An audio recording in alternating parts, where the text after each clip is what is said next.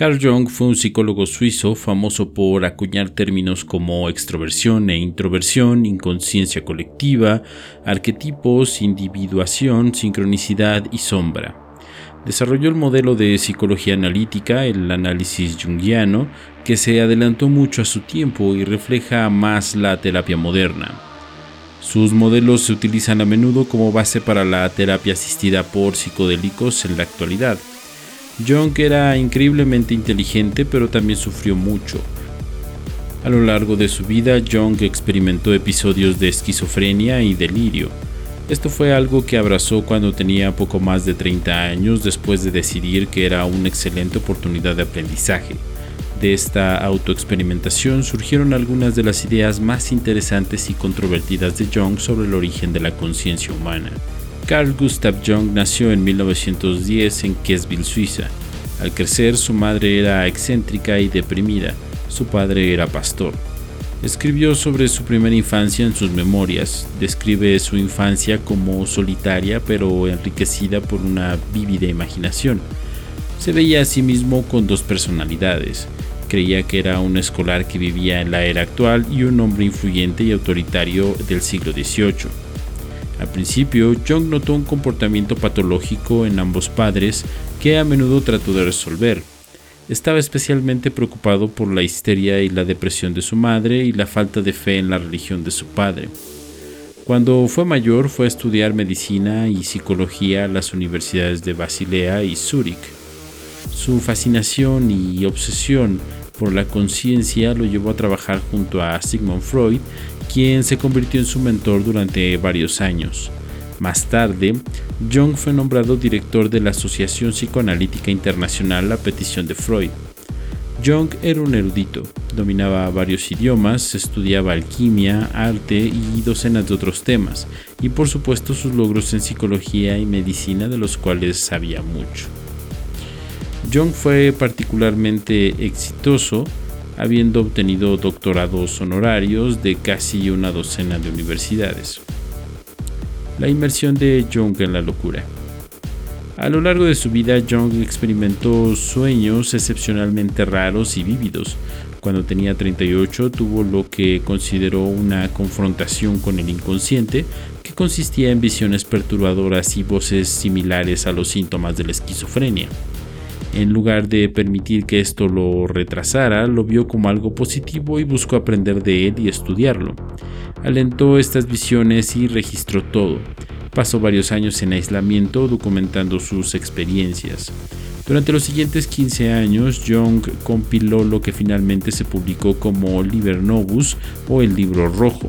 Este libro fue muy controvertido, especialmente para la época no se publicó hasta 2009 cuando su nieto Ulrich Horny decidió que el mundo estaba preparado para ello.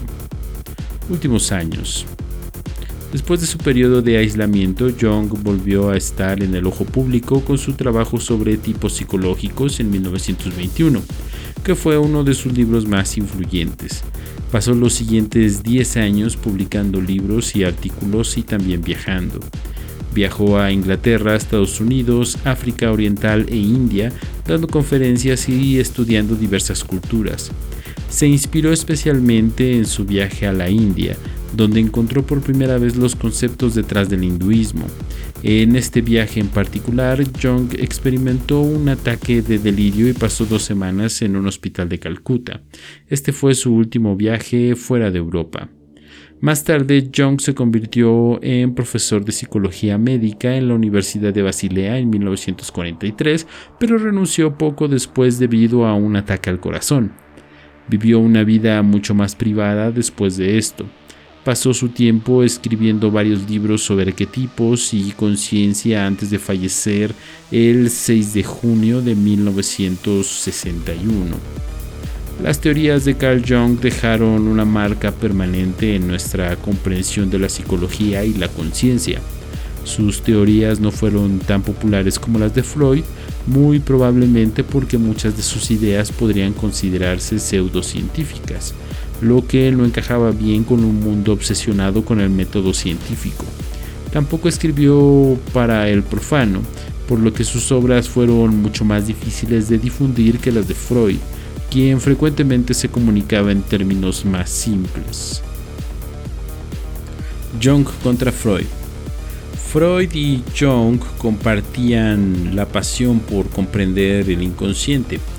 Freud fue un mentor para Jung y lo vio como su predecesor. Los dos colaboraron en su trabajo para descubrir el origen de la conciencia. Jung descubrió un concepto que acuñó, el inconsciente colectivo, que no encajaba con la idea de Freud del inconsciente.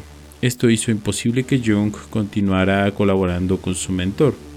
Freud mantuvo un enfoque en el psicoanálisis y se negó a aceptar la teoría de Jung.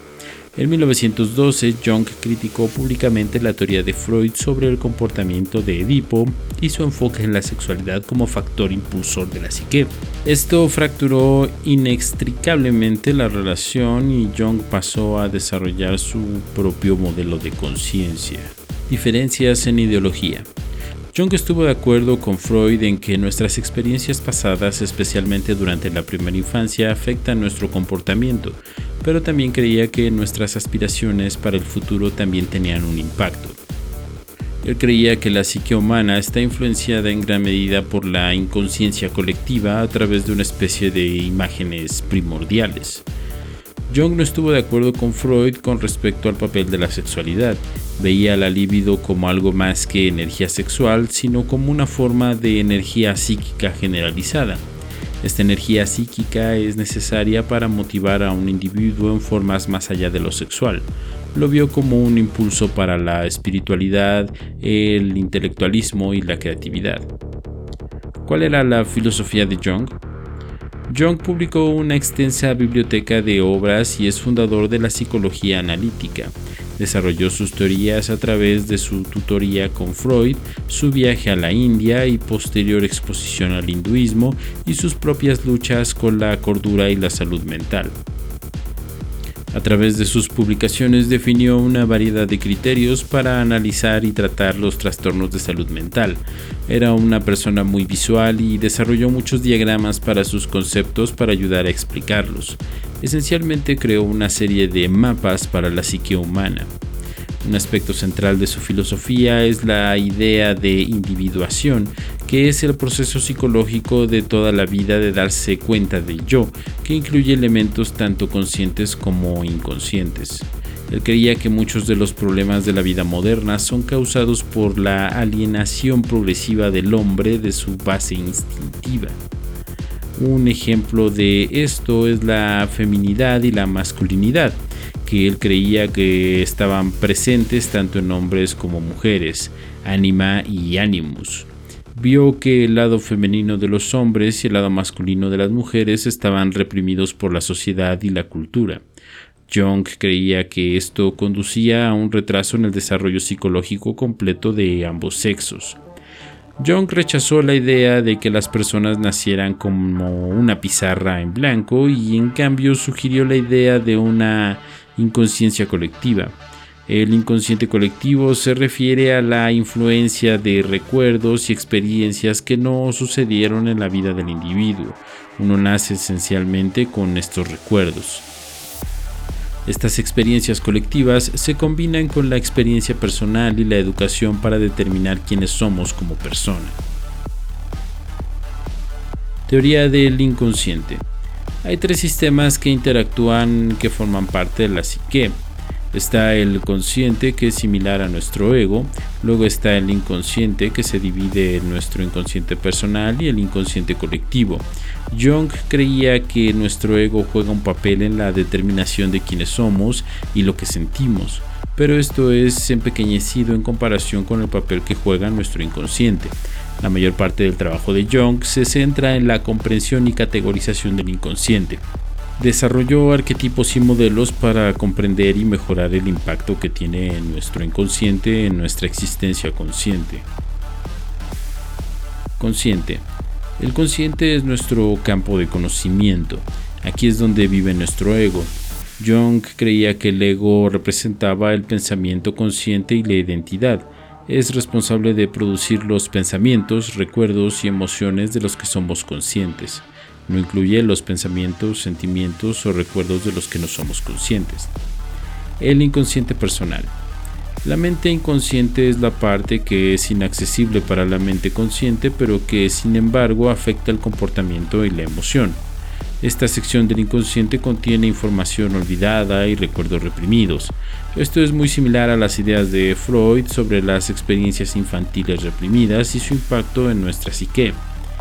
Jung creía que esto desempeñaba un papel, pero que el enfoque debía permanecer en el presente y en el futuro, que era la clave para comprender el problema y ofrecer un tratamiento. El inconsciente colectivo. Esta es la parte más profunda de nuestro inconsciente. No tiene base en nuestras experiencias personales y en cambio se hereda genéticamente. Este concepto a menudo se denomina conciencia transpersonal. De aquí provienen los 12 arquetipos junguianos. Jung creía que heredamos estos arquetipos de la misma manera que heredamos el comportamiento instintivo. Descubrió que personas de todas las culturas diferentes a menudo compartían imágenes similares en sueños, imágenes primordiales, y que había modelos de psiques humanas que impregnan la totalidad de la raza humana. Él creía que estamos inculcados con fragmentos o patrones mentales que se comparten con otros miembros de la especie humana. Pensó que reconocer estos patrones repetitivos, arquetipos, era una representación de la conciencia tomando conciencia de sí misma. Arquetipos junguianos. Jung pasó mucho tiempo mapeando la psique.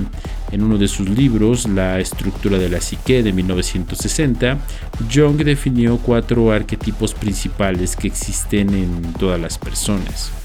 Los cuatro principales arquetipos junguianos. 1.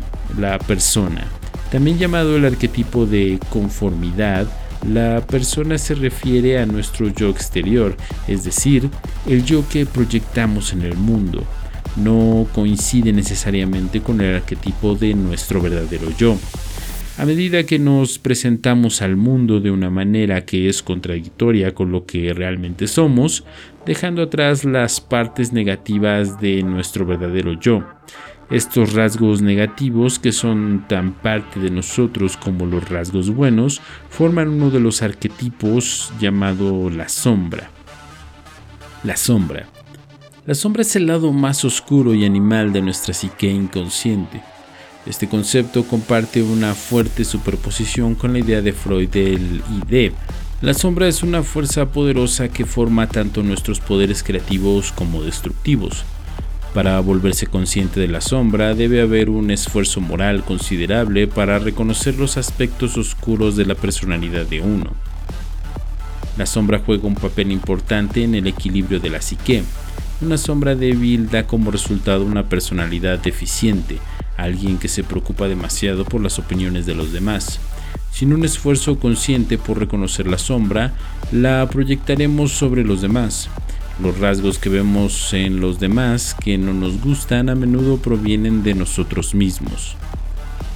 Jung creía que para crecer verdaderamente como personas debemos aprender a reconocer la relativa maldad de nuestra naturaleza y ejercer un esfuerzo consciente para equilibrarla e integrarla con el resto de nuestra psique. Este es el concepto de una forma de terapia llamada trabajo en la sombra que involucra técnicas diseñadas para ayudar a las personas a confrontar su sombra y aprender a trabajar con ella, en lugar de tratar de reprimirla o ignorarla. Los psicodélicos están demostrando ser una herramienta invaluable para el trabajo de sombras. El ánima. Aquí hay dos arquetipos, el masculino animus y el femenino anima. El anima es una personificación de todas las tendencias psicológicas femeninas inconscientes presentes en los hombres. Se caracteriza por el eros femenino, que es pasivo y nutritivo. El animus es una personificación de todas las tendencias psicológicas masculinas inconscientes presentes en las mujeres. Se caracteriza por el logos masculino, que es el principio de racionalidad y lógica. Estos arquetipos se encuentran en el inconsciente colectivo en lugar de nuestro inconsciente personal como la sombra. Esto significa que estos arquetipos son más difíciles de identificar y enfrentar que la sombra, yaciendo en un nivel de conciencia mucho más profundo compartido por todos los humanos. Cuando un hombre integra el ánima, da paso a Eros, que le ayuda a convertirse en una figura más solidaria, entre otras cosas. Cuando una mujer integra el Animus, da paso al Logos que le ayuda a ser más asertiva y deliberada. El yo. El objetivo principal de todo ser humano es la autorrealización o individuación, como él la llamó. Este es el proceso de distinguir el yo de cada uno de los elementos conscientes e inconscientes. Esto crea una sensación de unidad de experiencia no muy diferente del concepto de iluminación o unidad de la filosofía oriental. Los 12 arquetipos de personajes jungianos. Jung también definió 12 arquetipos de carácter que encarnan todos los seres humanos. Representan nuestras motivaciones humanas básicas derivadas del inconsciente colectivo, es decir, recuerdos que se comparten con otros miembros de la raza humana. Todo el mundo tiene rastros de todos los arquetipos, pero uno será dominante sobre los demás. Estos arquetipos son similares a los tipos de personalidad como el Enneagrama o Myers-Briggs, que se desarrolló utilizando los arquetipos de Jung como punto de partida. Estos arquetipos clasifican a un individuo con un conjunto complejo de criterios. El truco aquí es que, a pesar de que solo hay 12 opciones, tienen un sorprendente grado de precisión. Cada uno de los arquetipos de Jung se diferencia por sus deseos, talentos y miedos. Estos arquetipos impregnan la sociedad humana y se pueden encontrar en todas las culturas, dentro del arte, la literatura y la religión. Él creía que los miembros del mismo arquetipo incluso experimentarían sueños similares. Aquí están los 12 arquetipos de personajes que Jung identificó. El niño inocente. Seguridad, mente abierta e ingenuidad. El everyman. Igualdad, empatía, apego, ansioso. El héroe. Maestría, disciplina, egoísmo. El cuidador, servicio, mentor, mártir de las necesidades de los demás. El explorador, libertad, ambición, paria. El rebelde, liberación, idealismo apasionado, riesgo de terrorismo. The Lover, intimidad, compromiso, miedo a estar solo. El creador, innovación, creativo, perfeccionista. The Joker, placer y frivolidad. El sabio, conocimiento metódico, pensamiento excesivo. El mago, poder, carisma, manipulador. El gobernante, control, eh, líder y tiránico. Carl Jung sobre psicodélicos. El mismo Jung no estaba increíblemente interesado en los psicodélicos y él mismo nunca los usó, pero esto probablemente fue más un subproducto de los tiempos que cualquier otra cosa. El LSD, por ejemplo, no fue inventado hasta 1938 por el químico suizo Albert Hoffman. Para entonces, Jung ya había experimentado profundos delirios sin el uso de sustancias psicoactivas y había profundizado en la exploración de la psique. Jung habría tenido 63 años cuando se inventó el LSD y cuando se enteró en la década de 1950 es posible que ya sea demasiado mayor para considerar explorar la sustancia por sí mismo. Dicho esto, Jung estaba al tanto de los psicodélicos. Lo reconoció en 1954 en una carta a Victor White. Afirma que el LSD tiene efectos muy curiosos, de los cuales sé muy poco. Tampoco sé cuál es su valor psicoterapéutico con pacientes neuróticos o psicóticos. Solo sé que no tiene sentido querer saber más del inconsciente colectivo de lo que se obtiene a través de los sueños y la intuición. Cuanto más lo sepas, mayor y más pesada se vuelve tu carga moral, porque los contenidos inconscientes se transforman en tus tareas y deberes individuales tan pronto como se vuelven conscientes. Jung creía que para las personas demasiado inconscientes sería un gran alivio aprender sobre la conciencia. Sin embargo, si ya ha visto destellos de conciencia, podría volverse peligroso saber más. una vez se emitió una advertencia sobre los riesgos de usar psicodélicos. Cuidado con el conocimiento no ganado.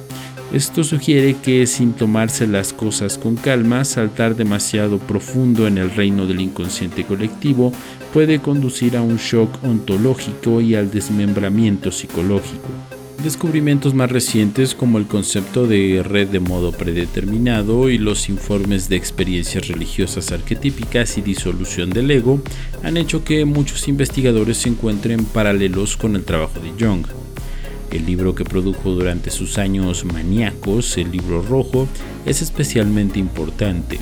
Este libro exploró dominios desconocidos que comparten una sorprendente similitud con las ideas involucradas con las culturas indígenas que exploraron la conciencia con sustancias psicodélicas como la iboga, los hongos mágicos, los hongos del agárico, de mosca y la ayahuasca. Un libro de Scott Hill titulado Confrontación con el inconsciente, Psicología Profunda Jungiana y Experiencia Psicodélica explora los paralelismos entre las ideas de Jung y la experiencia psicodélica. El trabajo de Jung sirvió de inspiración para algunas de las personas más famosas del mundo de los psicodélicos, incluido Alexander Shulgin, Alan Watts, Stanislav Grof y Terence McKenna. Terence McKenna se refirió a Jung como un arqueólogo no ético, alguien que utiliza un cepillo de dientes y un palillo para desenterrar los detritos de los huesos de los sistemas de ideas desaparecidos. Libros de Carl Jung Carl Jung fue un autor prolífico, publicó casi 60 libros a lo largo de su vida. El mejor lugar para leer su colección de obras es la serie de 20 volúmenes de Princeton University Press titulada The Collected Works of C. G. Jung.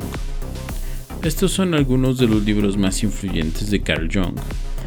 Estudios psiquiátricos 1902-1905 Psicología del Inconsciente 1912, Tipos Psicológicos 1921, Los Arquetipos y el Inconsciente Colectivo 1934 al 54, La Integración de la Personalidad 1940, Psicología y Alquimia 1944, Sincronicidad, un principio de conexión a casual 1952, El yo no descubierto 1957, Platillos voladores, un mito moderno de las cosas vistas en los cielos 1959 y el libro rojo 2009.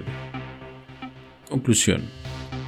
Carl Jung fue un psicólogo suizo y creador de la psicología analítica a través de su trabajo con Sigmund Freud y su propia exploración y lucha contra el delirio. Creó un panteón complejo de mapas y explicaciones de los orígenes y la naturaleza de la conciencia. La profundidad y el volumen total de los escritos de Carl Jung han sido una contribución sustancial a la literatura e ideas existentes en torno a los orígenes de la conciencia. Es famoso por acuñar términos como extroversión e introversión, sincronicidad, inconsciente colectivo y sombra. Jung fue un visionario considerado muy adelantado a su tiempo, su trabajo refleja más la práctica moderna, pero fue menos popular que su predecesor, Freud, en ese momento. Sus ideas han influido irrevocablemente en los campos de la psicología, los psicodélicos, la literatura y la filosofía y continúan resonando con nuevos innovadores en el campo de la psicología y la conciencia hasta el día de hoy. Sus obras están siendo revisadas en el campo del estudio psicodélico a medida que los investigadores y filósofos exploran el papel de la red de modo predeterminado, las visiones compartidas colectivamente y el significado de los sueños. Esto es todo por el día de hoy, psicodelicioso, espero que este capítulo te haya gustado mucho, gracias por prestarme tus oídos y nos escuchamos en el próximo episodio de Vida Psicodélica.